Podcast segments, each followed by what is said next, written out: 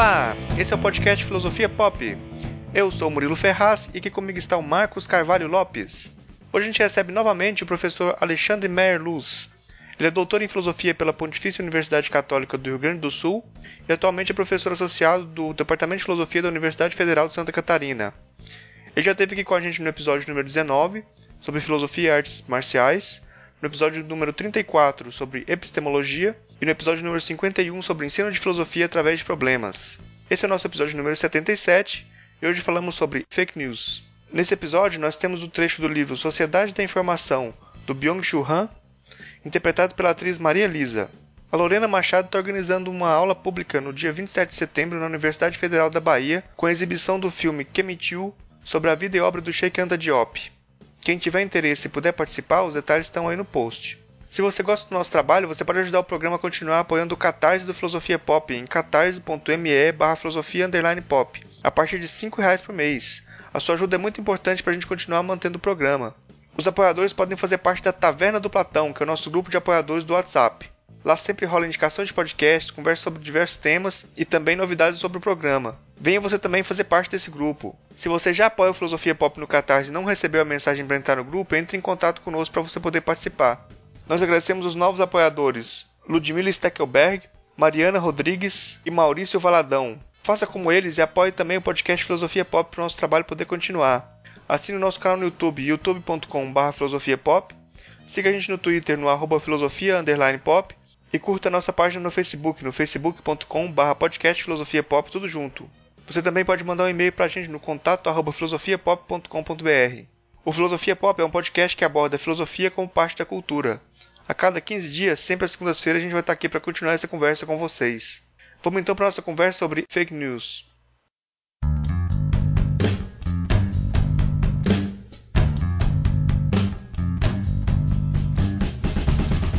É, hoje a gente recebe direto de Florianópolis o professor Alexandre Meyer Luz.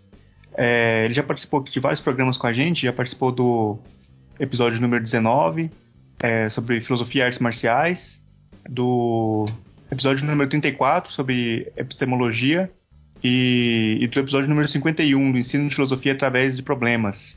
É, que, se você quiser aí uma apresentação mais completa sobre o professor Alexandre Meyer Luz, você pode é, é, ouvir lá o nosso episódio número 19, que ele, faz, que ele fala um pouco sobre ele também.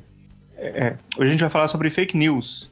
E eu começo perguntando aqui para o pro professor Alexandre, o que, o que são as fake news?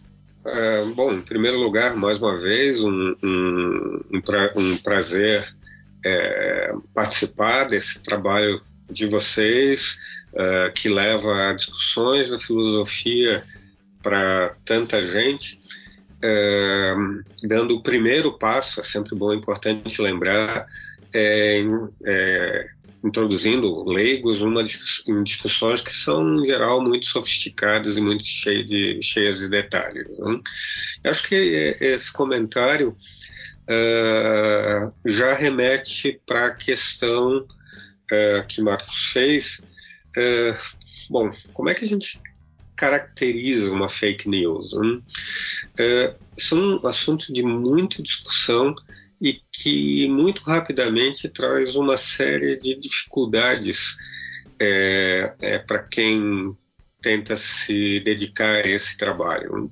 A gente pode olhar para o fenômeno de fake news a partir de perspectivas muito diferentes, a partir de recortes teóricos muito diferentes, uh, considerando que aparentemente a gente está diante de um evento é, muito complexo e que envolve é, é, é, elementos que vão ser investigados com ferramentas da psicologia, do direito, da filosofia, uh, dentro da filosofia, da epistemologia, da ética, pelo menos, e etc. Hum?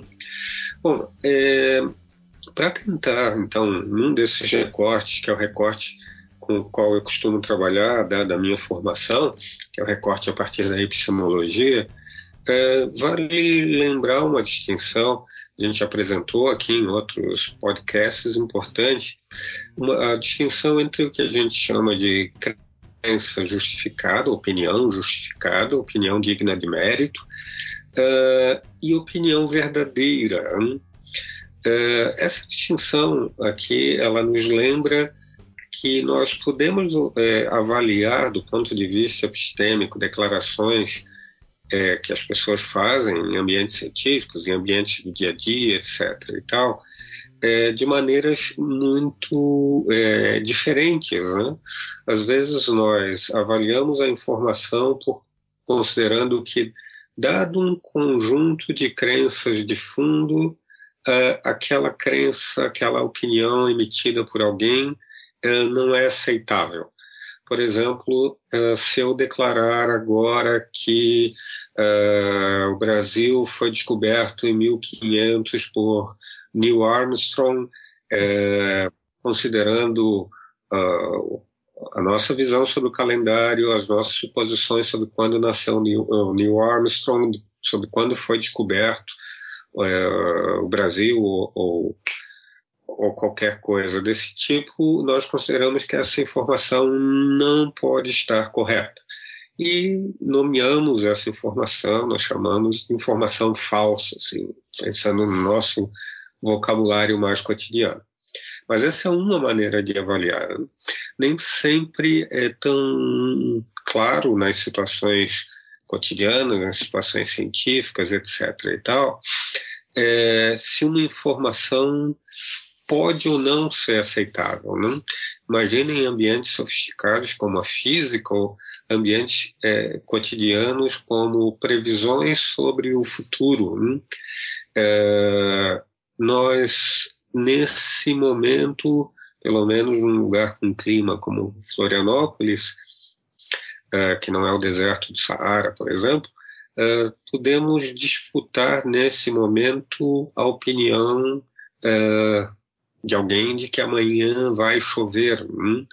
E nós podemos fazer um movimento diferente daquele descrito anteriormente, que não é um movimento simplesmente de classificar essa declaração como verdadeira ou falsa, mas sim um movimento de avaliar, podemos falar nesses termos para simplificar, as evidências, as razões disponíveis para que, é, que alguém faça essa declaração. Então, é, aqui em Florianópolis a gente tem hoje razões, e hoje de fato está nublado aqui, em favor da suposição de que vai chover, mas nós temos um histórico aqui é, de dias e dias sem chuva que apontam para a suposição também, apontam para a suposição concorrente de que não vai chover. Então, é, aqui a gente desloca a avaliação para justificação, como chamam os epistemólogos, né? para aquilo que confere plausibilidade a uma crença e não simplesmente a suposição de que a crença está certa ou errada. Isso é importante. É, num primeiro passo, é, numa primeira aproximação, a noção, a ideia de fake news. Hein?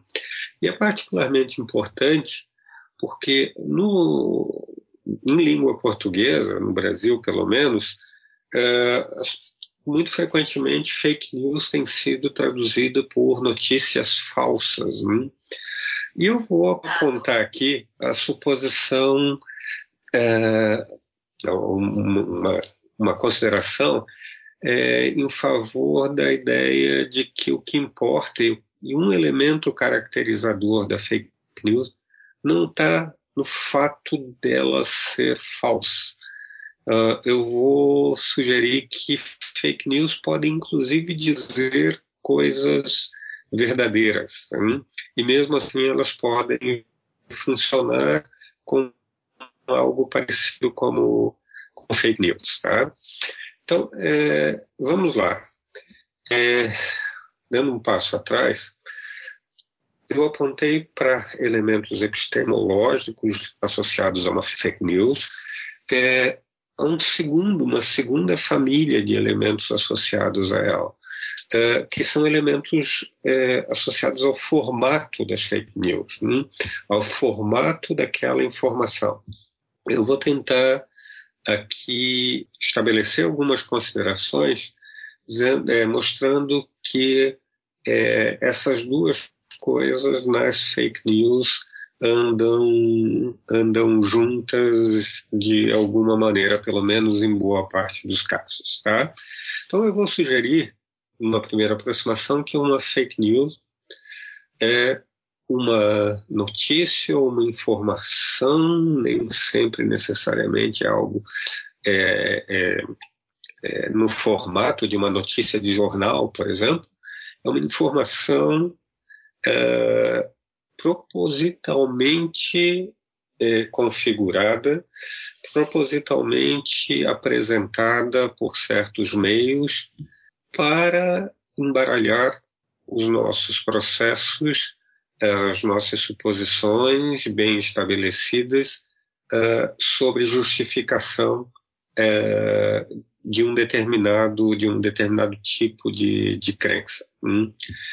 Uh, fake news é assim algo ao mesmo tempo muito antigo, uh, que em alguma medida se estabelece é, de maneira dramática na nossa experiência cotidiana por conta das novas dinâmicas das redes sociais. Hum? Por que, que fake news são coisas antigas? Bom, o velho Platão lá no começo da tradição filosófica, quando falava de sofistas, já denunciavam esse tipo de é, apresentação de informação falsa. De novo, vou lembrar, mais importante do que a informação ser falsa, informação dada uh, simulando a, a verdade. Eu vou acrescentar aqui simulando boas práticas de justificação. Uh, boatos, coisas que já chamavam a atenção de filósofos na filosofia moderna, por exemplo, uh, uh, também são coisas que, de certa maneira, simulam boas práticas de justificação é, de crenças é, numa determinada cultura.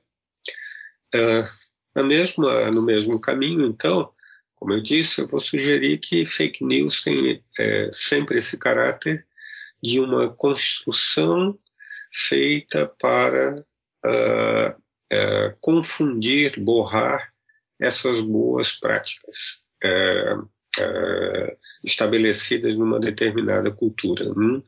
Nós, por exemplo, aprendemos a colher evidências sobre um determinado assunto de um jeito ou de outro. Lembrem, muitas vezes nós colhemos mal as evidências, ou muitas vezes nós colhemos bem as evidências, mas calha da, da, do resultado da nossa investigação é, gerar crenças falsas e isso não é o problema exatamente. Né? Nós não podemos condenar alguém por erros desse tipo. Né?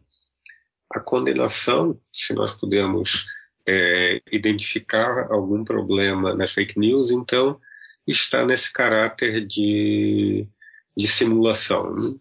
Então, relembrando, para fechar esse primeiro, essa primeira questão, como um começo de uma, de uma definição de fake news, eu vou sugerir em termos gerais que uma fake news tem essa característica de simulacro de bons processos de é, justificação uh, em favor de um disseminar sim notícias, é, informações falsas, esse pode ser o caso, ou dois, que é o que mais me preocupa, disseminar uh, lixo sobre boas práticas de colheita de evidência, de distribuição de autoridade, etc. e tal.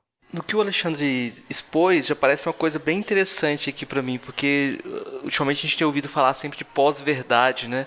Talvez a fake news tenha tentado inaugurar uma era da pós-justificação, mas vamos falar disso depois, porque essa sobreposição é muito interessante. Mas uh, a crença nas fake news é fortalecida porque geralmente esse conteúdo é compartilhado em mídias sociais.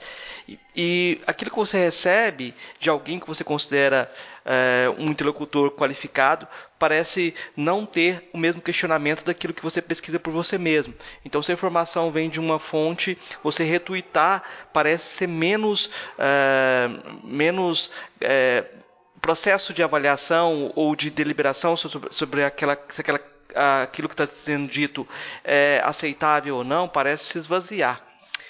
É, esse aspecto de testemunho qualificado acaba ajudando na disseminação das fake news. O que, que isso significa epistemologicamente? Então, é, acho que é interessante aproveitar é, esse ponto para recuperar um pouco da, da história recente da epistemologia. Uh, se a gente for olhar para o passado recente, uh, nós trabalhamos uh, até muito recentemente com posições, a partir de posições de fundo, muito é, fortemente intelectualistas. Hein? e essas posições fortemente intelectualistas elas parecem, é, elas é, traziam implicações para a visão filosófica sobre testemunho. Nessa visão idealizada, assim, intelectualista sobre, sobre testemunho, uh, testemunho de alguém uh, ocupava um lugar menor uh, como no, no, no hall das fontes de informação, das fontes de conhecimento, como chamam uh, os epistemólogos pelo nome mais clássico. Assim. Hum? Uh, as fontes aqui de, de informação uh, seriam então divididas em fontes primárias e fontes como testemunho e talvez na, sob certas posições também a memória, que simplesmente transmitiriam a boa informação no caso, colhida por alguém que está em um lugar ou esteve em um lugar em que eu não pude estar uh, e repassa para mim. Uh, a qualidade dessa informação que chega para mim uh, depende da qualidade da fonte e depende da minha avaliação sobre a qualidade da fonte, uma avaliação feita reflexivamente, etc. e tal. Um, um grande desafio sobre, em relação a essa visão sobre o papel da a força epistêmica da, do testemunho é, vem de, da, da observação é, das nossas práticas cotidianas. Hein? As nossas práticas cotidianas em relação ao testemunho não parecem exatamente funcionar é, aos moldes dessa, dessa visão de fundo mais intelectualista. Né?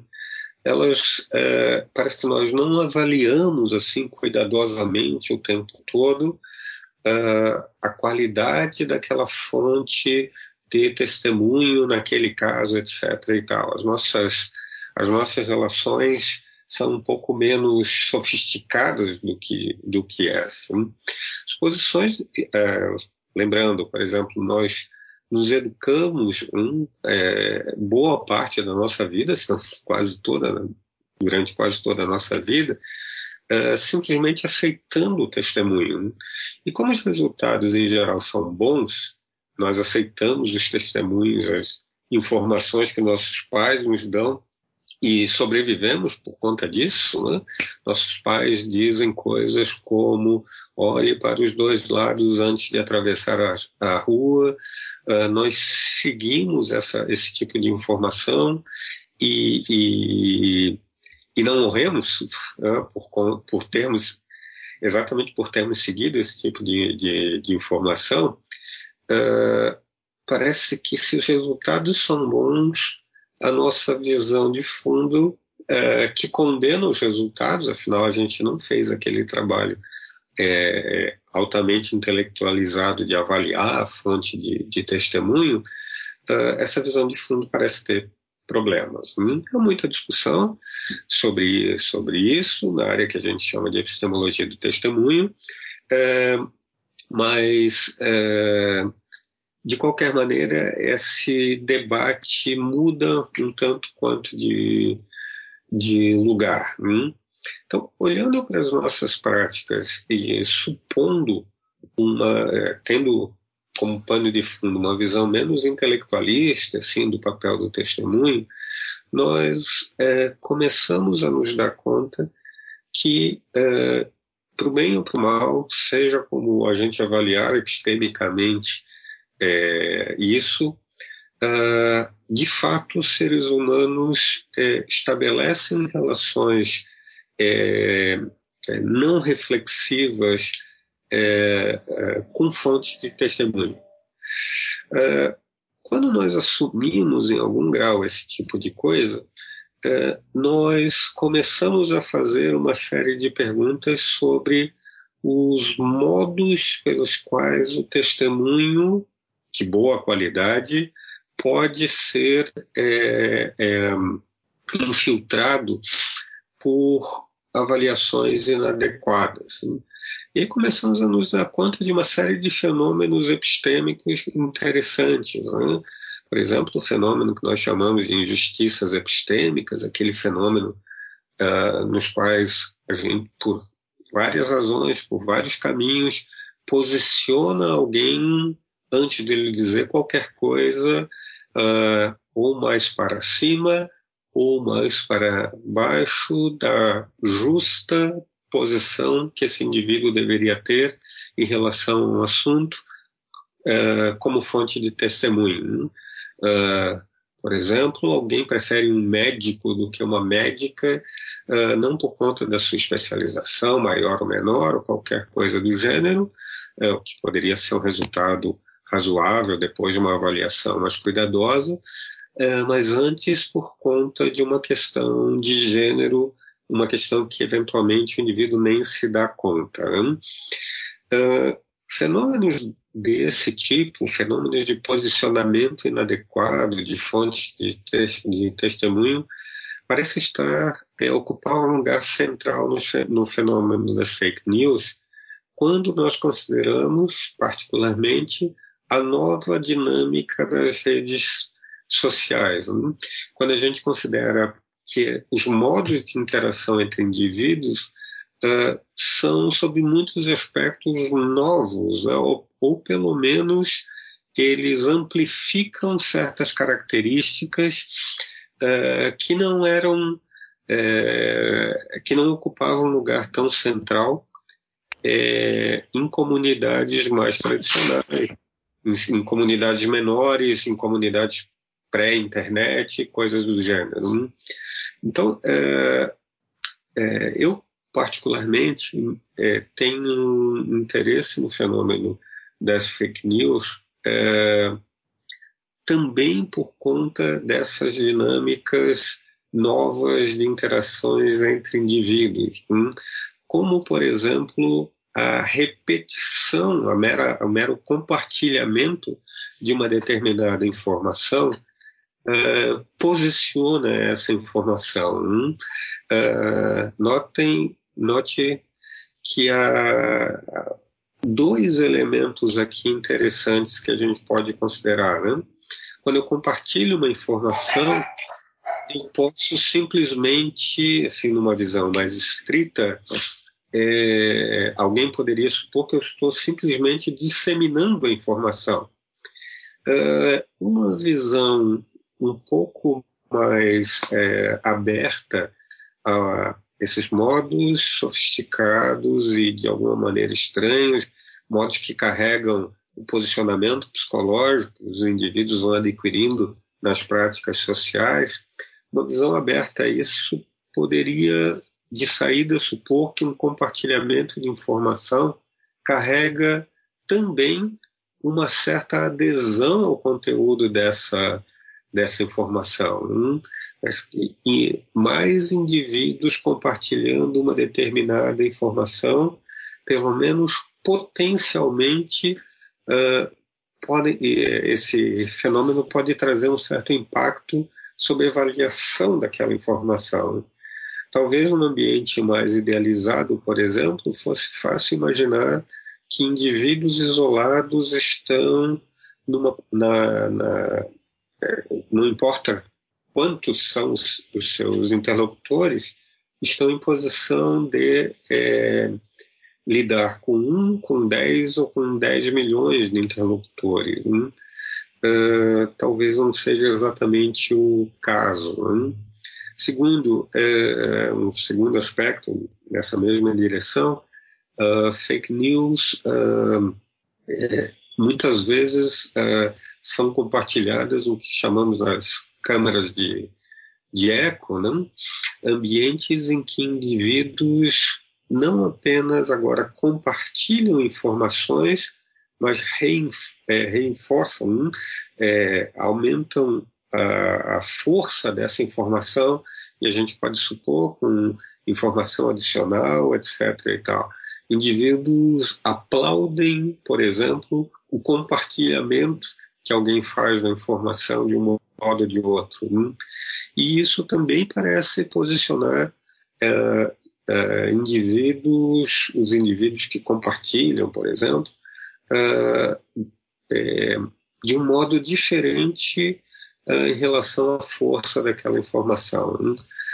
há muita coisa sendo investigada, muita discussão sendo feita, e eu não, não conseguiria resumir isso aqui, mas talvez para o leitor, assim, uma primeira aproximação, vale a pena pensar sobre essas características novas e sobre as abordagens no, é, é, novas ou feitas sobre novos planos de planos de fundo uh, sobre esse fenômeno complexo. É, muitas vezes parece que o, o, esse termo fake, fake news também é, é usado é, para silenciar também o, o, quem tem uma opinião contrária, né? por exemplo, o, o Trump no, nos Estados Unidos, é, sempre que tem alguém que vai confrontar ele com alguma informação, falar que ele está é, agindo errado ou fazendo alguma coisa, é, que, que, que fala, fala alguma coisa para ele que ele não concorda, ele, ele, já fala que a pessoa é, que, que, a pessoa está falando é fake news, né? Que ele não que ele não está sendo que ele que começa a inventar muitas coisas, que é o Bolsonaro aqui também é, imita faz muito igual o que ele faz, né, de, de espalhar coisas que não são verdade. E também ela, o, esse termo é usado como, como silenciamento também às vezes até pelo, pelos é, pelos veículos de mídia mais tradicionais para tentar legitimar os, os, seus próprios discursos frente a outros veículos alternativos também, né, de, de também tentar enquadrar mesmo veículos pequenos que tentam fazer algum tipo de jornalismo de colocar eles como se tivessem é, por ter algum, algum tipo de viés, alguma coisa, como se também fossem todos falsos, todos, todos propagadores de fake news também, igualar todo mundo ali para que só os, os, os, grandes veículos mais tradicionais é, sejam os veículos que que sejam os detentores dessa legitimidade, né, dessa da legitimidade da fala, né? Como é, como é que você vê esse uso assim do, da, da, do termo fake news para essa legitimação do status quo? É, é eu, vou, eu, vou, separar em, em, em, duas grandes questões, assim. Uma questão é, mais epistêmica que remete para aquilo que eu comentava no primeiro bloco, assim. É, talvez um, um, um dos grandes problemas é, é, associados a fake news esteja, é, é, esteja no fato das é, é, borrarem boas práticas de justificação, como eu falava.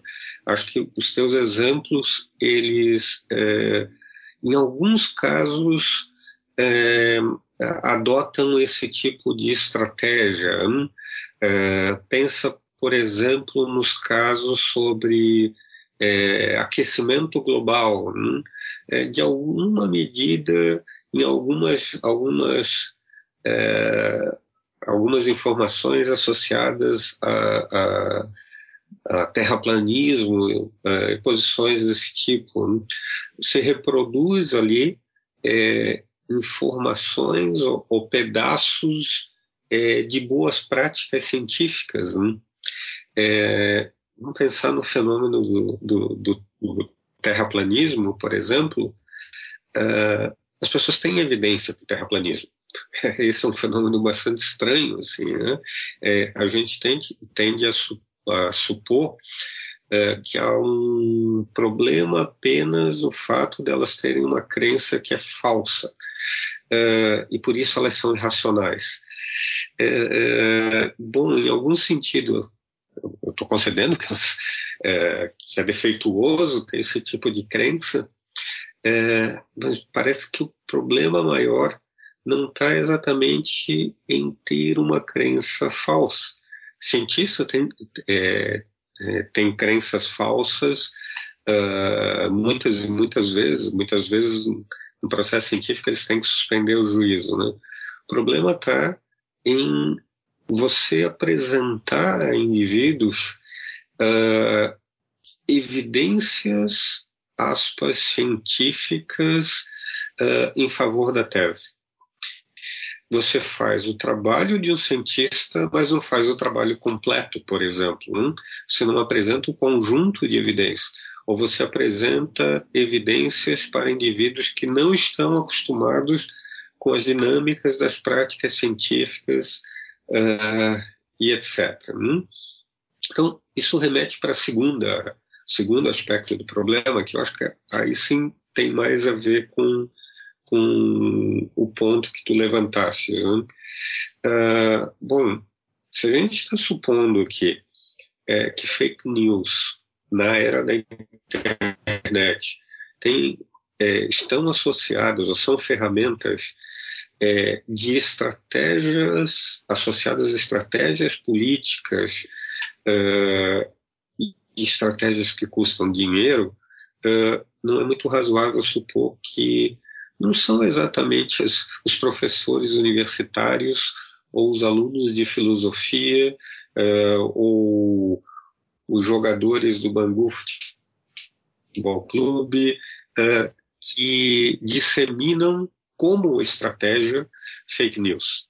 Hum, uh, é razoável supor que essas, essas, essas estratégias estão associadas a grupos com poder econômico para conduzir, é, para disseminar práticas sociais com o tempo e com as estratégias adequadas para fazer aquele trabalho muito fino muitas vezes, é, de, considero que tu falavas, é, não só de disseminar uma informação falsa, não só de borrar os processos de justificação, mas que com isso atacar este ou aquele é, grupo que ele considera concorrente ou que ele quer uh, reposicionar como fonte de, como fonte de informação. Né? Então, é, o que me interessa e o que me assusta no fenômeno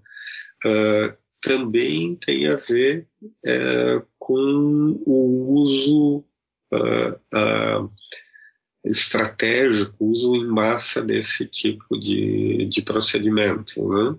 É, seja nas versões mais finas, naquelas versões em que o simulacro de justificação é mais é, é, é mais bem construído, seja nas versões mais, mais grosseiras de mamadeira de piroca e essas coisas é, aparentemente incríveis à primeira vista, mas que incrivelmente é, vão, vão circulando por aí. É, como eu falava no começo, é, isso aponta para o caráter é, multidisciplinar. Né? alguma coisa, alguma parte do trabalho parece que tem a ver com o meu trabalho como epistemólogo, uh, tem a ver com questão como, como uh, a gente é, identifica e separa boas práticas epistêmicas e como, contrapondo a essa, a gente identifica maneiras mais ou menos sutis de disfarçar práticas que são ruins é, como se fossem práticas boas. Né?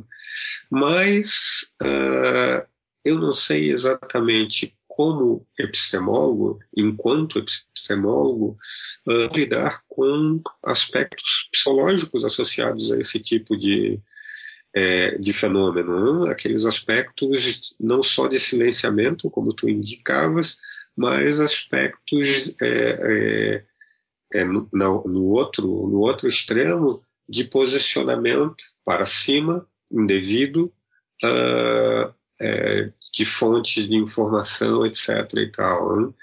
Uh, a gente está lidando com uma máquina de guerra. Hein?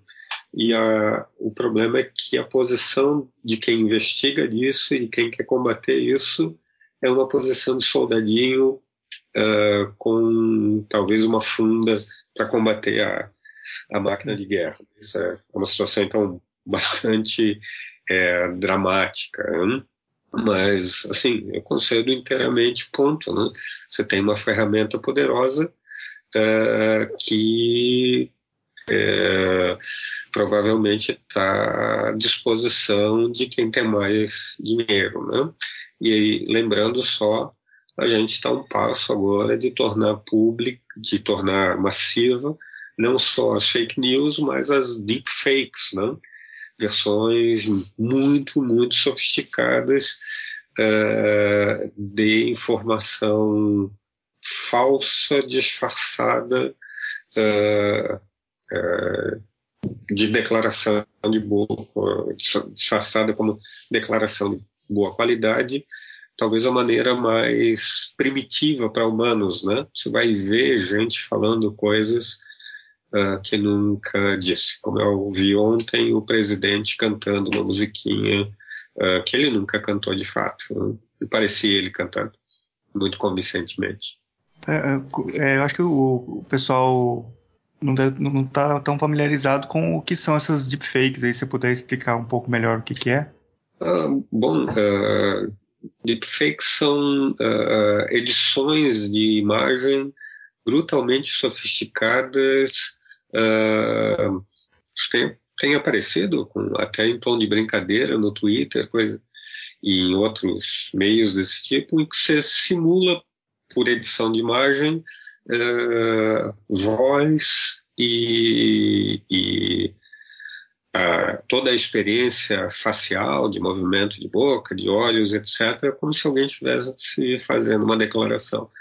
Então, possivelmente uh, amanhã alguém, e acho que não vão ser os meus alunos, uh, alguém pode divulgar uma declaração uh, do Alexandre muito convincente, inclusive para pessoas que o conhecem, é, falando coisas absurdas, defendendo a volta da escravidão ou alguma coisa completamente inaceitável. Né?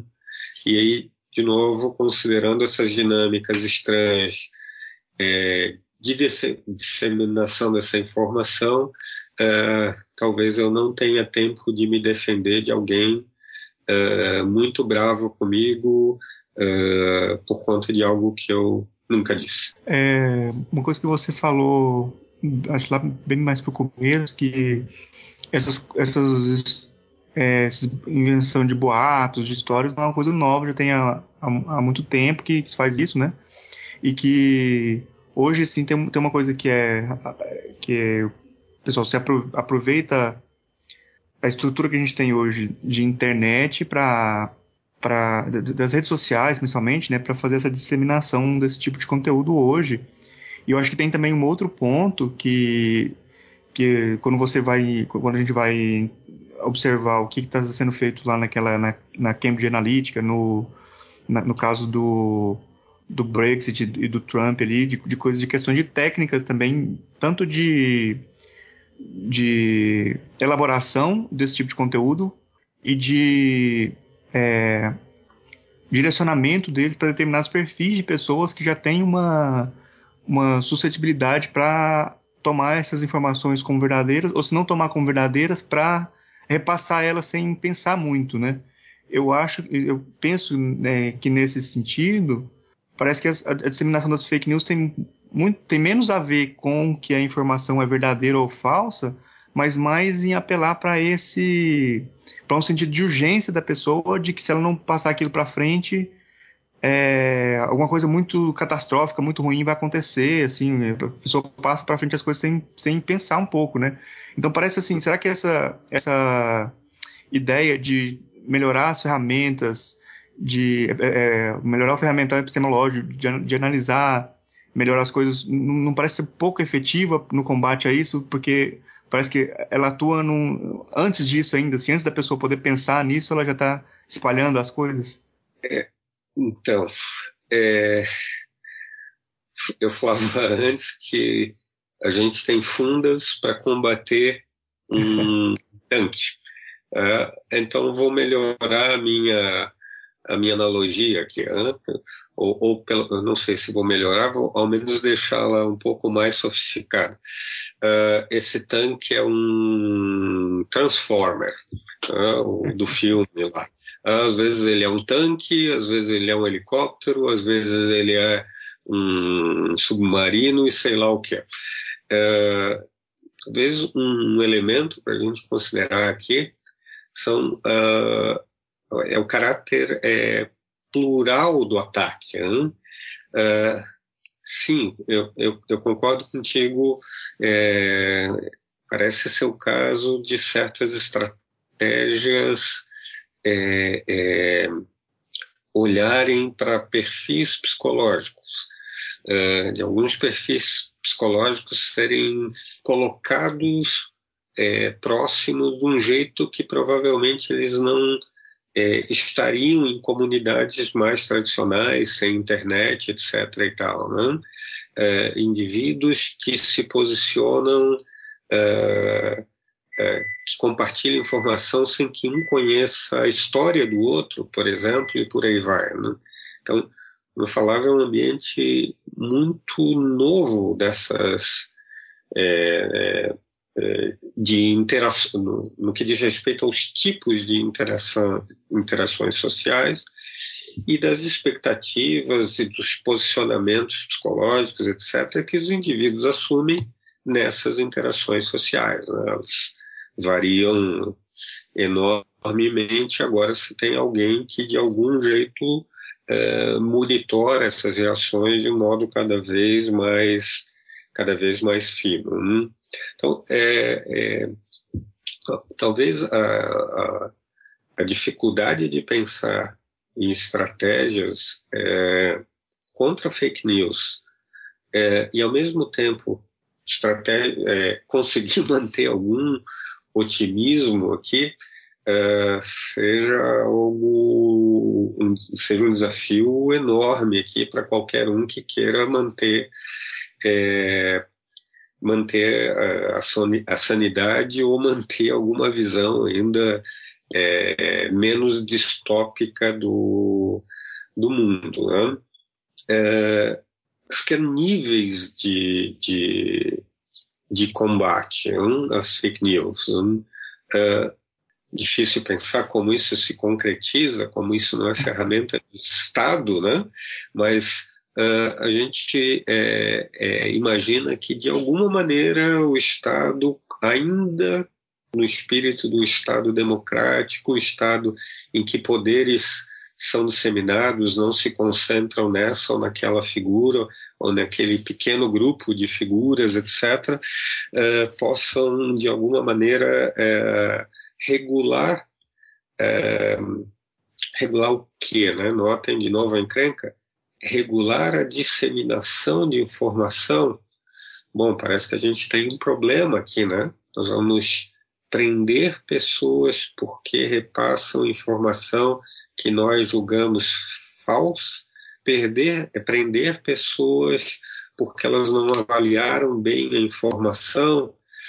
Uh, isso parece ser um tanto quanto exagerado né? e trazer uma série de, de riscos aqui. Provavelmente todos nós já fizemos isso em, em algum momento. Né? É, bom, talvez o Estado precise identificar. Uh, Uh, quem controla estratégias organizadas e, e massivas uh, de, de, disseminação, etc. É, de informação falsa, informação enganadora. O problema todo é como a gente está vendo no caso brasileiro, é muito difícil fazer isso, né? várias e várias razões, né? É, é muito difícil separar uh, o nosso interesse de combater fake news, o nosso interesse de manter liberdade de expressão, por exemplo, né? Onde está o dano, né? Quem é responsável pelo dano que a gente supõe, parece razoável supor, uh, que as fake news carregam. Né? Uh, da minha parte, até onde eu consigo é, usar as minhas ferramentas, uh, o, meu, o meu trabalho está em tentar é, fazer exatamente o que tu dizes que talvez seja pouco, né? Que, e, e eu concedo isso, que é o de pensar estratégias para tornar mais salientes, uh, uh, tornar mais explícitas uh, as boas prática, práticas mais consolidadas de justificação das nossas crenças, etc. Mas o teu ponto fica no fundo, né? É, eu estou sempre correndo atrás. É, eu estou sempre tendo que denunciar práticas ruins uh, e essas estratégias, é, essas práticas ruins são eventualmente, como vocês mesmos sugeriram, é, é, apropriadas, a minha denúncia apropriada pelo poderoso que eu quero combater, que agora usa como estratégia para ele. Né? Eu dizia que aquilo era fake news e agora o governante que, pelo menos nesse aspecto, eu quero combater, diz não, não, tu está falando fake news, né? É um jogo contra um conjunto de estratégias é, é, que variam muito brutalmente e eu acho que a gente não pode perder isso como é, é como uma suposição de fundo, né? Estratégias muito é, apressadas ou, ou depositar confiança uh, numa ou noutra estratégia uh, pode gerar absorção dessa estratégia por quem a gente quer combater. Né? É, só nesse ponto, de novo, né? É, eu não aguento mais, exagerando, sendo dramático aqui, é, nas redes sociais ver garotos falando de falácias, de refutação de teoria, etc. e tal. Né? uh, coisas que indicavam boas práticas uh, de argumentação ao longo da tradição filo filosófica, né? nós denunciávamos uma falácia, etc., é, foram apropriadas exatamente pelo tipo de gente que a gente quer combater. Né? Alguém identifica, é, vamos supor, um escorregão argumentativo naquilo que eu estou falando aqui, a gente está aqui há quase uma hora, estou falando há quase uma hora sem parar, sem um texto, sem algo que organiza a minha fala, uh, e eventualmente alguém pega um, um, ou mais escorregões argumentativos ou algo do gênero aqui uh, e me desqualifica como como informante por conta disso. Hein?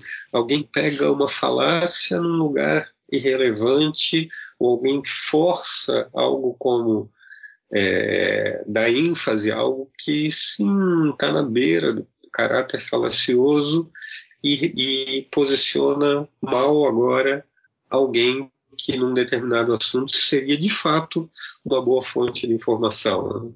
Então, é, o meu grande desafio é que as estratégias, como eu falava, muito, as estratégias de ataque é, são absorvidas por quem é atacado. E isso uh, me tira o sono. Me tira o sono.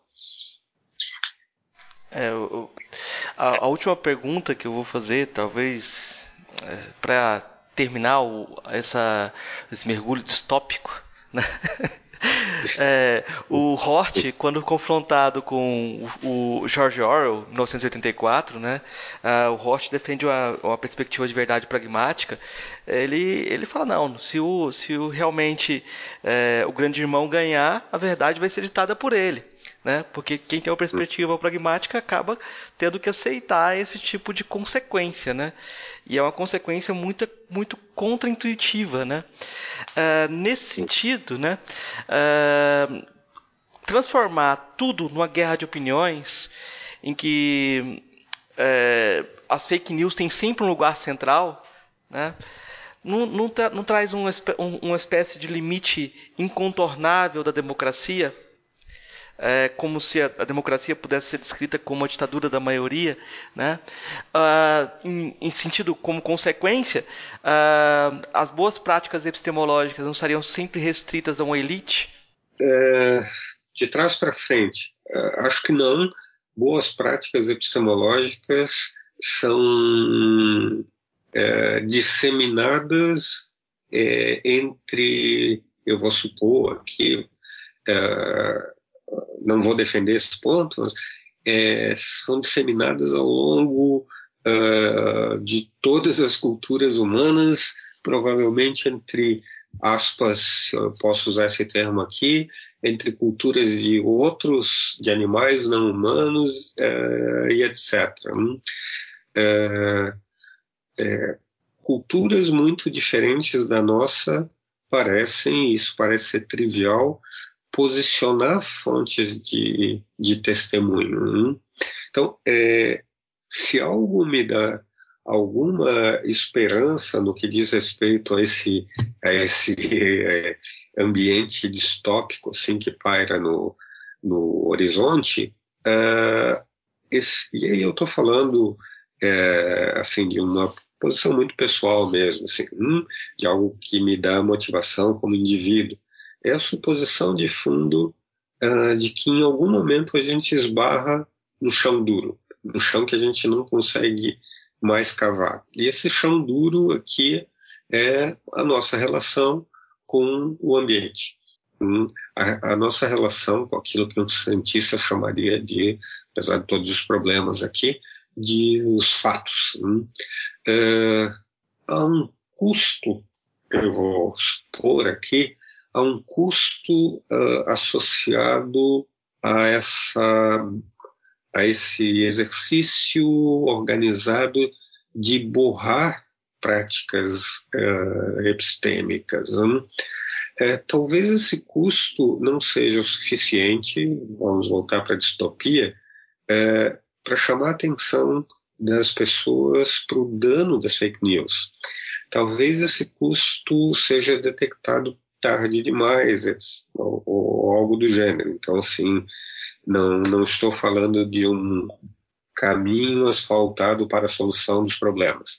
De qualquer maneira, assim, é, atacar, por exemplo, práticas científicas é atacar não só uma ideia vaga e geral de ciência bem feita, se é, aquela, se é, se é que isso existe, é atacar também, por exemplo, uh, meios de produção de tecnologia associada a práticas científicas. Né? Atacar uh, certas suposições de fundo sobre um território menos organizado do que a física, do que outras ciências duras, como a gente chama, é, como a psicologia, por exemplo, é, não é só abrir espaço para coisas que um bom psicólogo chamaria de charlatanice, né? É também é, desafiar práticas que podem não ter o grau de eficiência que a gente encontra em, em, campos da medicina ou na física, etc. e tal, na eficiência de predição aqui, né, sucesso de predições, uh, mas é, é, atacar práticas que parecem ser, eu vou supor que elas são, é, melhor consolidadas, práticas de solução de problemas, do que uh, os substitutos que se estabelecem nessa, nesse ambiente distópico é, é, de borragem de, de problemas. Né? Então, é, de alguma maneira, é, o que me anima é a possibilidade das pessoas notarem de algum jeito, em algum momento, de novo espero que não seja tarde, é, que esse caos, é, no, essa, essa, é, essa obscuridade sobre práticas antigas uh, as afeta de um, de um, modo muito mais duro do que, do que elas imaginam. Voltando para a distopia uh, e voltando para um aspecto da tua pergunta, bom, é, talvez a gente possa viver reservando uh, é, boa parte dos seres humanos, é, mantendo ele longe dos bons resultados das práticas científicas, né?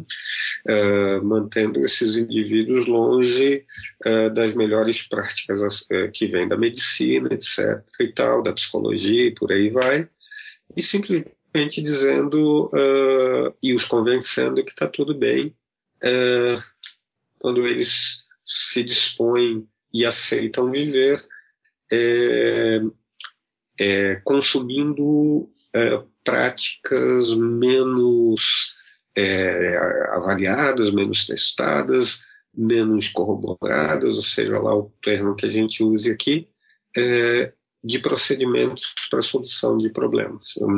E, e a gente volta para um ambiente distópico, etc. E tal. Então, considerando a tua pergunta, sim, é, a gente pode estar tá falando de é, salvaguardar grupos uh, da distopia, né? é, manter alguns grupos em nichos de liberdade de pensamento, etc. e tal. É, espero que não seja o caso, espero assim que a gente não esteja indo para o final desse, desse é, desse nosso encontro assim com, com, com, uma visão muito pessimista das coisas. Mas assim, como de novo, não como filósofo, não como epistemólogo, é, mas fazendo o exercício aqui mais geral de reflexão, é, eu acho que a gente não pode ignorar esse, esse, esse tipo de risco. Né? Tem uma, uma coisa que eu fiquei acho que até com uma, só uma curiosidade mesmo assim de você tinha falado da, da, das deepfakes, dessas coisas que a tecnologia hoje permite, né, de você fazer um, um vídeo. Hoje, hoje em dia, pra, com a tecnologia que tem, dá para você simular tanto a expressão facial de uma pessoa, né, uma pessoa, você simular como se a pessoa estivesse falando, mexendo a, a, face de uma certa forma, quanto você simular a voz dela, né, você tem algum trecho já gravado com ela e faz como se a pessoa tivesse com o tom de voz da pessoa, é, gravar um vídeo completo de tanto da, da expressão facial quanto da, da fala da pessoa é falso, né? Como é, que a pessoa não nunca fez isso. E é. assim, o que eu fico pensando é desse ponto de vista epistemológico, como, como que você vai lidar para você você viu um vídeo, viu recebeu isso, como que você vai lidar com esse tipo de coisa, assim, tipo, como que você vai saber? Aí a pessoa afirma que não é que, que aquele vídeo ela não fez, mas como é que você vai saber se a pessoa fez, falou aquilo ou não, se ela fez isso ou não? É, é, eu vou só é, usar um, um ponto da tua pergunta para, de novo, só ajudar o, o, ouvinte aqui a separar dois ambientes. Talvez, é, do ponto de vista da avaliação teorética do trabalho do epistemólogo, então, do ponto de vista epistemológico, uh, as deepfakes talvez sejam casos muito fáceis de resolver, teoreticamente.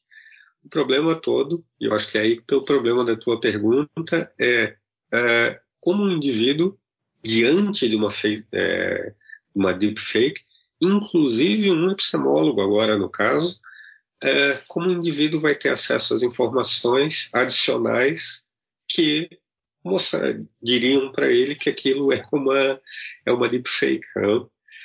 Talvez fake news aqui, como um fenômeno geral, é, sejam mais desafiadoras teoricamente do que, do que as, as deepfakes. Né? Porque as fake news, como fenômeno em geral, talvez, eu estou supondo aqui, carreguem esse elemento geral de, é, de delibera, deliberado, assim, né? é, de construção de eventos enganadores.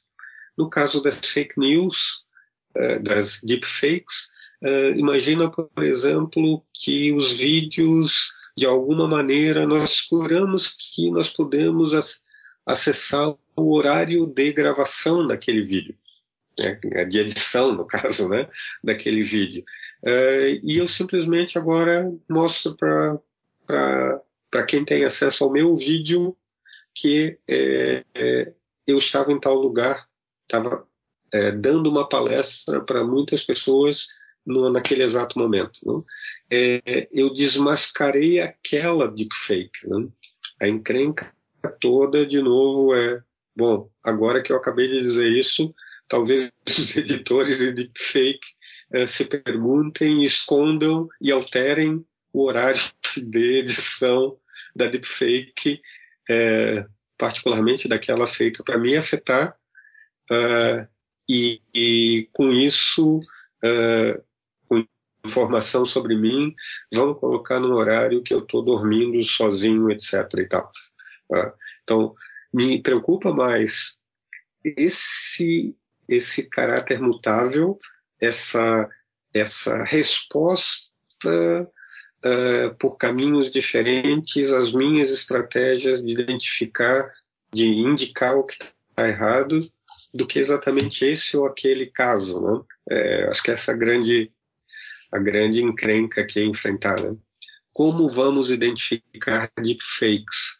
A pergunta é, a meu ver, a pergunta dramática é como nós vamos identificar deepfakes que adotam estratégias que vão mudando ao longo do tempo. Profundamente, profundamente dramático. Uhum. Ah, uma coisa, uma coisa também que eu acho importante é, pensar e ver o que você acha é, é, que tem essa, essa questão que você falou de eu não sei se a palavra é essa mesmo assim, mas de uma certa intencionalidade da pessoa quando ela vai é, produzir essas, essas fake news, né? É, mas isso também eu acho um pouco, eu, eu fico vejo um, como problemático uma coisa dessa de olhar para esse lado da intencionalidade, é justamente na, na época, na hora de você que você vai diferenciar uma coisa da outra, tipo é, é comum você pegar, por exemplo, veículos que têm é, uma, a produção de algum material jornalístico que tem um certo viés político, viés é, ideológico, e eles serem acusados de estarem fazendo coisa, é, fake news também. E uhum. então, assim, como é que você diferencia uma, uma, uma, assim, uma um veículo, por exemplo, que, que, que, não que tem um posicionamento claro, porém, mas, mas que, que se, se, coloca com, com, aquele posicionamento e é enviesado, de alguém que está deliberadamente é, é, inventando coisas falsas. Tipo, essa intencionalidade, como é que você chega na intencionalidade da coisa, né? É, é, essa é a grande encrenca é, jurídica, por exemplo, né?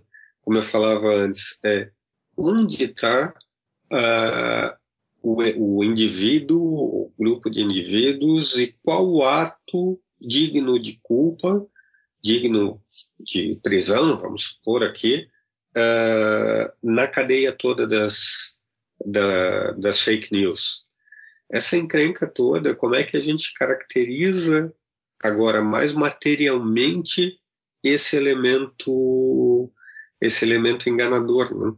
de novo, não está na, na, emissão de falsidades. De novo, se nós fôssemos prender indivíduos que disseminam informação falsa, uh, nós mandaríamos prender ou quebrar os bustos, ou já que não dá mais para prender, uh, de boa parte dos dos físicos, por exemplo, do século XIX. Nós julgamos que aquelas informações são falsas. É, e não vemos problema com isso. Bom, se nós julgarmos que o problema está na justificação, bom, os divulgadores científicos, é, todos eles apresentam informação mal justificada. Né?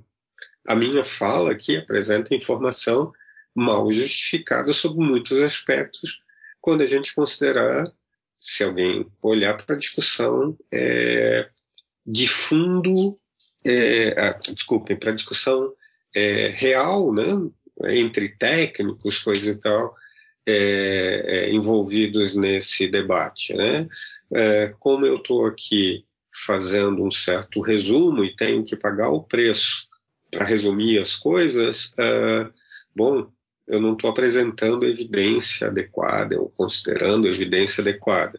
É, eu sou culpável ao, ao participar desse podcast aqui. É, bom, é, me soa estranho dizer que sim, né? Então, é, quais são os indicadores dessa intencionalidade, supondo aqui que ela, que ela faz parte de fato do jogo, é, é, da intencionalidade é, envolvida nas, nas fake news. Né?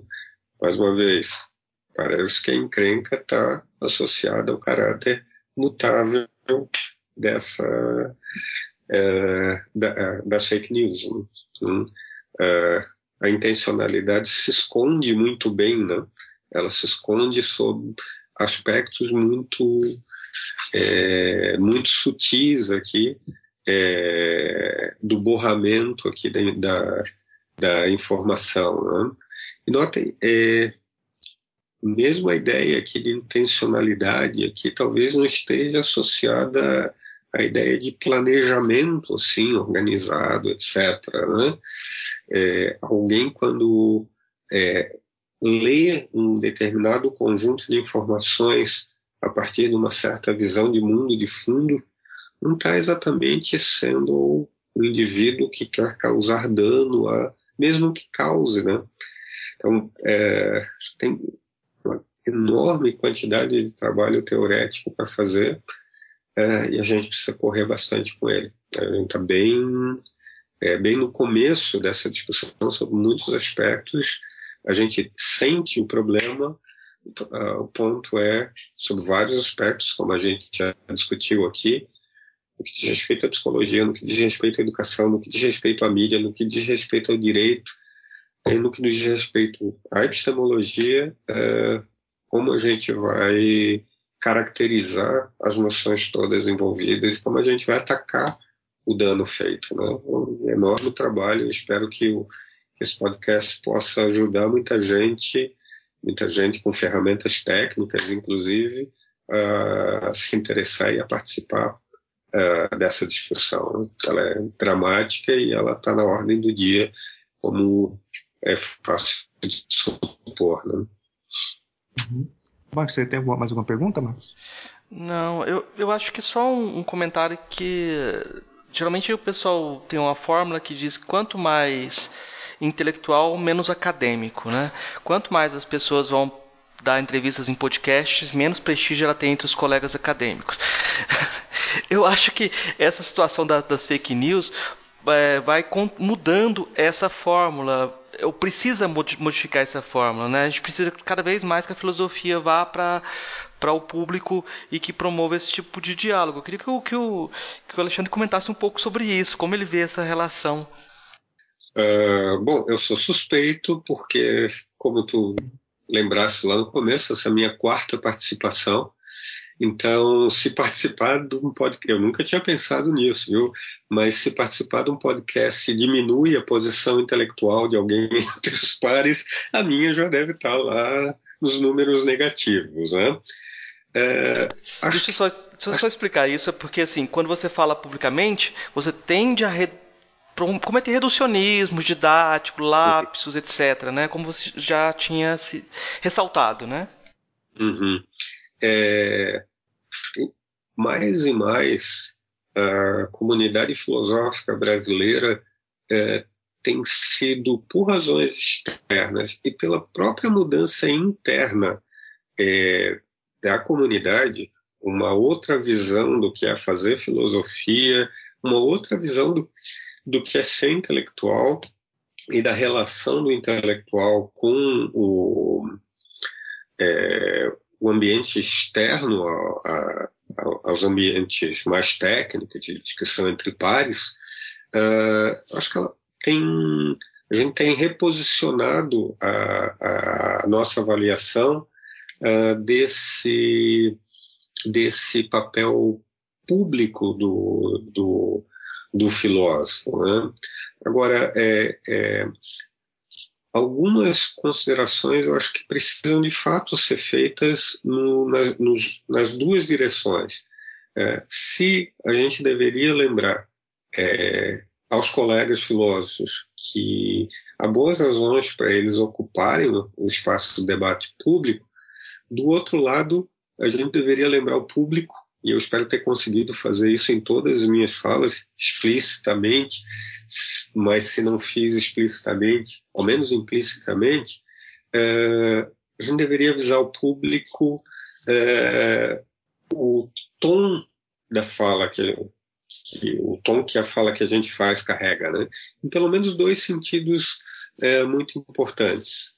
Aquele que tu acabaste de lembrar, a gente está resumindo muitas questões aqui e em alguns casos, como foi, como aconteceu hoje, em alguns momentos a gente fala é, emitindo declarações mais tecnicamente avaliadas pela comunidade, mesmo que de maneira é, resumida e por conta disso às vezes imprecisa, mas em outros momentos está emitindo opinião mais pessoal sobre assuntos que não são objetos que não foram é, que não receberam muita atenção uh, da comunidade ou porque são é, interdisciplinares ou simplesmente porque ninguém olhou para eles né? então é avisar sobre a força daquilo que a gente está falando e avisar sobre a força geral que tem uma fala de um filósofo é, é algo, a meu ver, tremendamente importante né, nesse, nesse trabalho. Né? Filósofos têm algumas ferramentas intelectuais que eles desenvolvem uh, por conta do seu trabalho. Uh, eles certamente não estão. Uh, eu vou combater, e acho que essa ideia está profundamente enterrada, uma boa história da filosofia, não tem a posição a lá Platão do mito da caverna, a posição de, do, daquele que sai das sombras e é capaz agora de é, revelar a verdade para os incautos, os pobres mortais, ou sei lá quem. Né? É, a gente simplesmente não é capaz de fazer isso, e é bom lembrar, né? ninguém é capaz de fazer isso. Né? É, talvez o, o, o ponto a lembrar aos nossos colegas aqui, Marcos, é que a nossa ausência do ambiente público uh, e a nossa valoração da filosofia, do, desse nome né, e da tradição que ela carrega, talvez tenha aberto espaço exatamente para aquilo que a gente não queria abrir espaço. Gente que fala de posição de autoridade, de uma autoridade que não tem, não tem, porque não participa da comunidade de discussão sobre o assunto e não tem porque está dando uma ênfase, é, um peso maior àquilo que fala do que qualquer um poderia sustentar. Uh, indivíduo desse tipo ocupa o espaço público. Né? Eu não concorro com, essa, com esses indivíduos. Eu não concorro e acho que a gente não deveria concorrer porque esse não é o jogo a ser jogado exatamente no espírito de tudo que a gente falou hoje sobre fake news. Né? Eu não estou interessado em quem nos guia assim de modo absoluto. Eu estou interessado em boas práticas epistêmicas. Né? E boas práticas epistêmicas eu aprendo é, com todo tipo de gente, né? e não só com os filósofos, por exemplo. Né? Aprendo boas práticas epistêmicas com o mecânico do meu carro, com o vendedor de cachorro quente da esquina e etc e tal, né? Muitas vezes eles corrigem as minhas práticas, né? Acho que isso é um bom lembrete tanto para a comunidade é, quanto no outro aspecto para o público em geral. Né? Alguma posição de modéstia que também é muito antiga em filosofia. Né? Uhum, bom, acho que a gente já fez uma, uma trajetória interessante aqui sobre a, as fake news. É, vamos partir então para as indicações. Professor Alexandre, você trouxe alguma coisa para indicar para os nossos ouvintes? Bom, eu tenho um conjunto de artigos, na verdade, então eu vou organizar aqui algumas indicações. Eu, É, como a gente não tinha pensado, pensou nisso em cima da hora, eu não tive tempo de, de pensar numa bibliografia. Então a gente faz por texto, coloca lá no texto, em vez de ah. deixar aqui áudio. Pode ser? Não, pode ser, pode ser. Organizar é... isso um pouquinho. É, Marcos, você tem alguma indicação para os nossos ouvintes? Eu vou indicar o livro O que Nós Conhecemos, foi editado pelo professor Alexandre Merluz, junto com Felipe de Matos Miller. Lá tem um artigo do professor Alexandre Virtudes Intelectuais Sociais, além de uma série de artigos sobre epistemologia que são bem interessantes. É, e vou indicar também o filme Sonho Tcheco é, que é feito por dois cineastas como TCC de fim de curso na República Tcheca e eles inventam uh, um supermercado que não existe em um terreno baldio. E o desafio deles é filmar o que vai acontecer se as pessoas realmente vão para o supermercado mesmo sabendo que não tem um supermercado ali. É, então é um, um, um é, um, é, uma coisa bem. É um filme bem interessante, né? É um filme bem interessante, é, porque a ideia de fake news está muito ligada ao consumo de informação e, nesse caso, ao consumo do supermercado, porque os supermercados ocuparam um lugar muito importante dentro dos países socialistas uh, como espaço de socialização coisa que a gente não, não percebe como eles são aqui é, civilizacionais. Né? Entrar no super, supermercado leva você para um tipo de perspectiva sobre identidade importante. Né?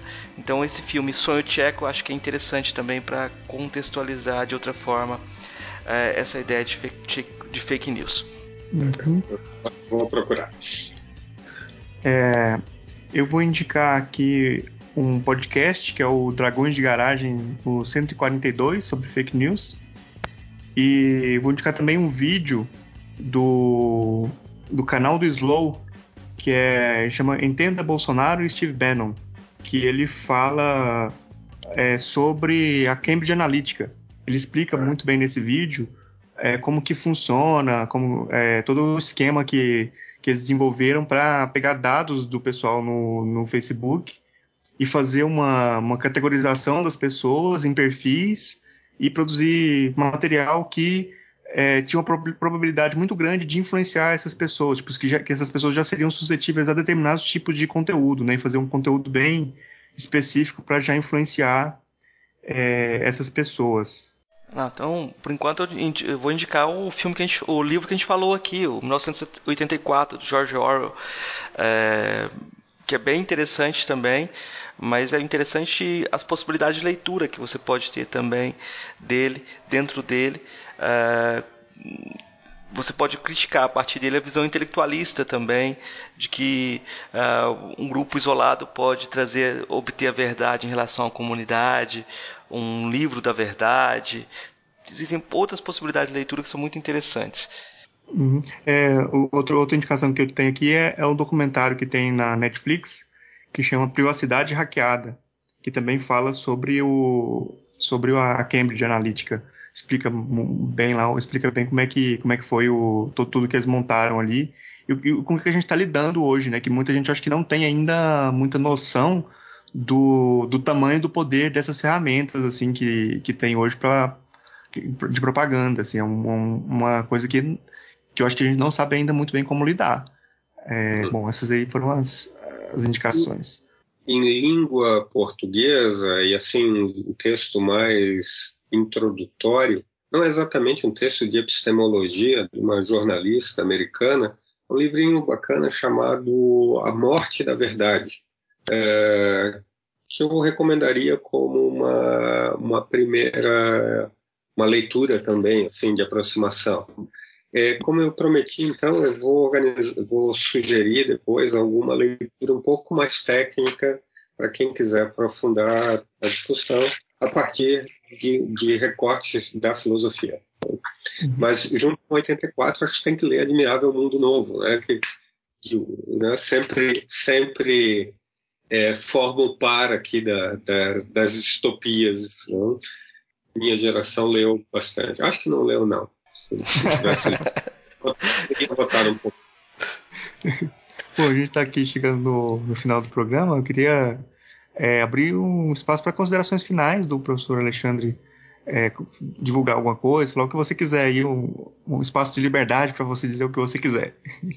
Uh, eu só quero agradecer mais uma vez o convite, quero lembrar aos ouvintes assim daquela sugestão prudencial de, de tomar tudo o que foi dito aqui, né, e, acho que em qualquer lugar, como uma aproximação à discussão. Eu espero que, que esse podcast tenha ajudado assim, a pensar, a começar a pensar sobre algumas questões, a dirigir atenção para algumas questões, uh, para remeter para alguma discussão técnica associada a, essa, a essas questões, no caso de hoje, as fake news, e lembrar que fazer esse movimento é, de uma primeira aproximação para uma discussão mais técnica é algo que a gente pelo menos tem que considerar para não é, é, dar peso demais ao que é uma primeira aproximação. Né?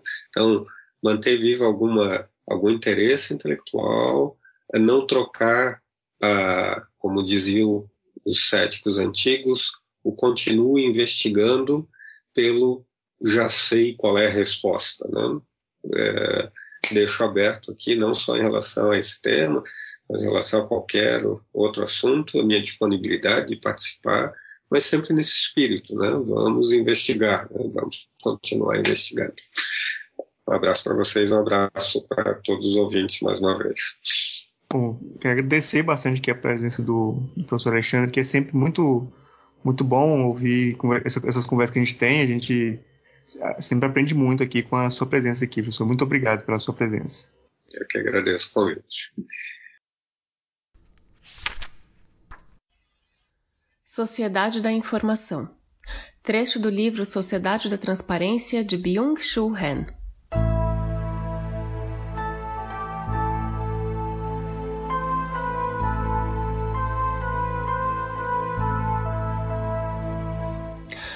Olhando com mais precisão, vê-se que a caverna de Platão foi estruturada como um teatro.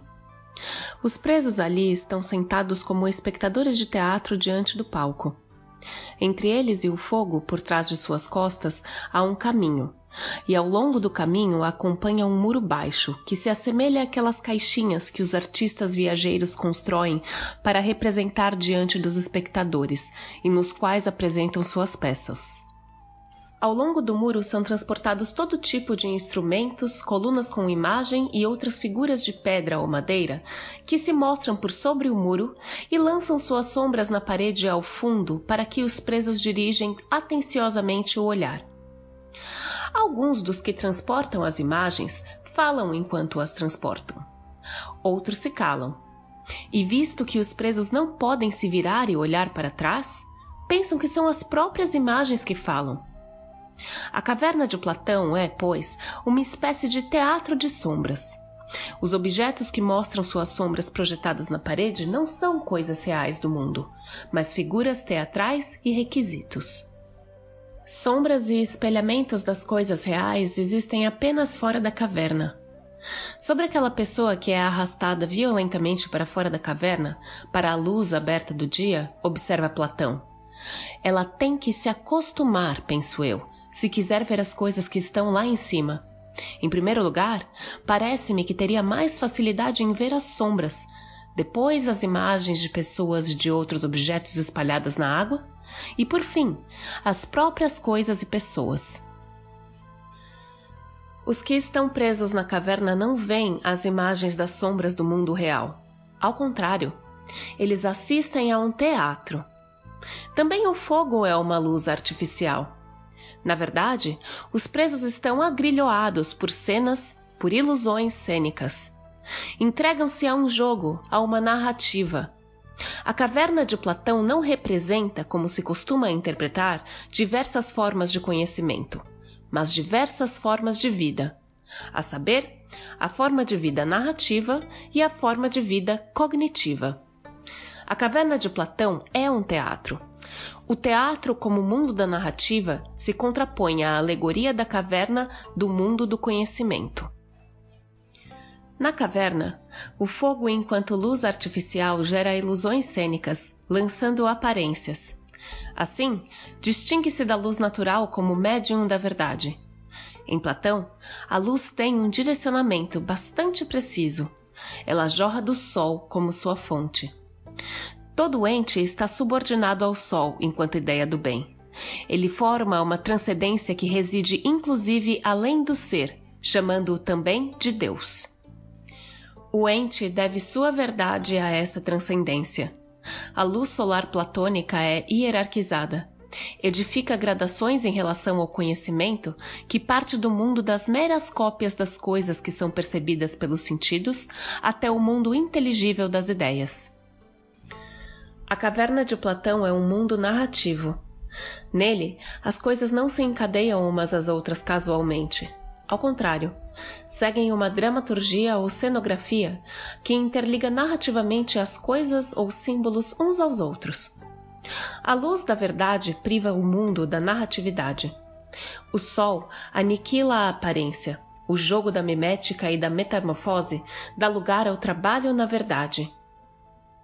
Platão condena todo e qualquer enfoque voltado à transformação em favor da identidade rígida. Sua crítica à mimética aplica-se precisamente à aparência e ao jogo. Platão proíbe toda e qualquer apresentação cênica e nega inclusive ao poeta a entrada em sua cidade da verdade. Há um varão, como visto, que pode mostrar-se e apresentar todas as coisas em diversas configurações, em vista de sua sabedoria? Se ele próprio viesse à cidade querendo nos mostrar suas poesias, iríamos demonstrar-lhe reverência como a um varão santo, elegante e digno de admiração. Mas lhe diríamos que entre nós, em nossa cidade, não há esse tipo de varão, e que tão pouco ele pode ali entrar Iríamos ungir sua cabeça com muitos óleos e colocar sobre ele uma guirlanda de lã e acompanhá-lo até a próxima cidade. Também a sociedade da transparência é uma sociedade sem poetas, sem sedução, sem metamorfose. É, pois, o poeta que produz as ilusões cênicas, as formas aparentes, os sinais rituais e cerimoniais, contrapondo-os aos fatos desnudos e hiperreais, os artefatos e antifatos. A metáfora da luz, que a partir da antiguidade, passando pela Idade Média e chegando até o Iluminismo, acabou se tornando uma forte referência para o discurso filosófico e teológico. A luz jorra de uma fonte ou de uma origem, é o médio das instâncias do compromisso, da proibição, da promessa, como é Deus ou a razão. Assim, desenvolve uma negatividade com efeito polarizador e gerando contraposições. Luz e trevas têm igual origem. Luz e sombra são compertencentes. Junto com o bem vem posto também o mal. A luz da razão e o obscuro do irracional ou do mero sensível condicionam mutualmente seu surgimento.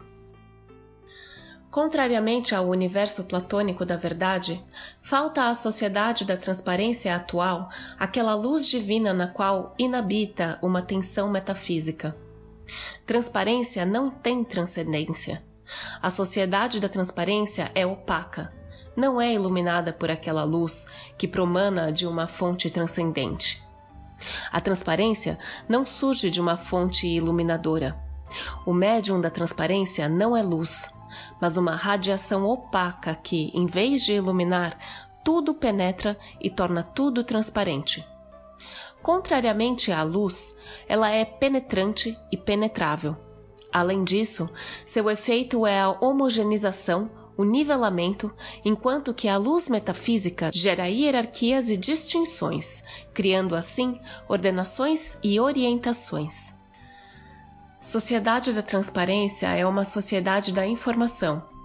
A informação é, como tal, um fenômeno da transparência na medida em que está privada de qualquer negatividade. É uma linguagem positivada, operacionalizada. Heidegger iria chamá-la de linguagem da composição. O falar é interpelado a corresponder à disponibilidade do vigente segundo toda e qualquer direção. O falar, assim composto, transforma-se em informação. A informação põe a linguagem humana. Heidegger pensa a composição a partir do dominar. Assim, figuras do por como encomendar, representar ou produzir são correspondentemente figuras de poder e domínio. O encomendar põe-no como objeto, mas a composição de Heidegger não abarca aquelas formas de pôr que são características de hoje. Expor e pôr-se à mostra não servem primordialmente para conquistar o poder. O que se busca não é poder, mas atenção. O impulso interior não é polemos, mas porno. Poder e atenção não se identificam simplesmente. Quem tem poder tem o outro, o que torna supérflua a busca de atenção, sendo que esta não gera automaticamente o poder.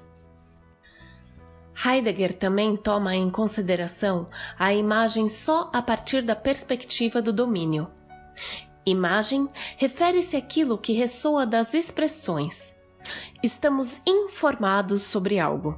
Colocar-se informado ou informar-se sobre algo significa representar-se a própria coisa, naquilo e no modo em que ela está em si mesma, e tê-la diante de si constantemente como estando assim posta. Para Heidegger, a imagem é o médium pelo qual nos apoderamos do ente e deles nos assenhoramos.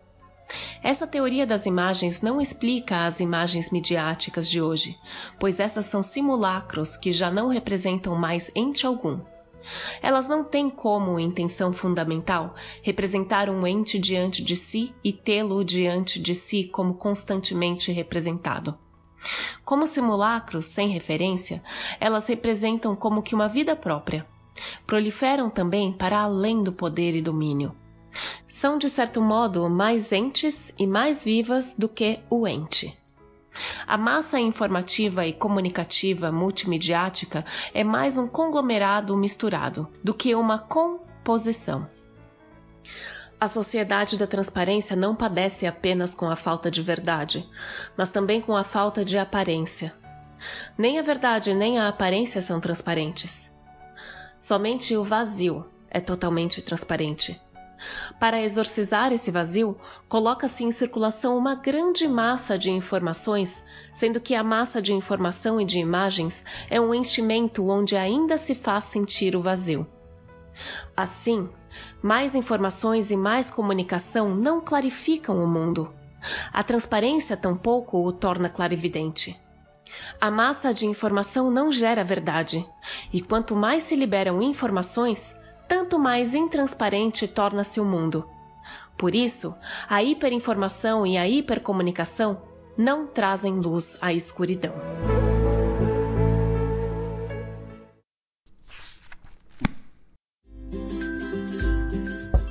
Ei, gostou do nosso episódio? Apoie a gente lá no Catarse, é só 5 reais por mês, o preço de um cafezinho. Ajuda a gente a continuar divulgando a filosofia no Brasil. catarse.me barra filosofia pop.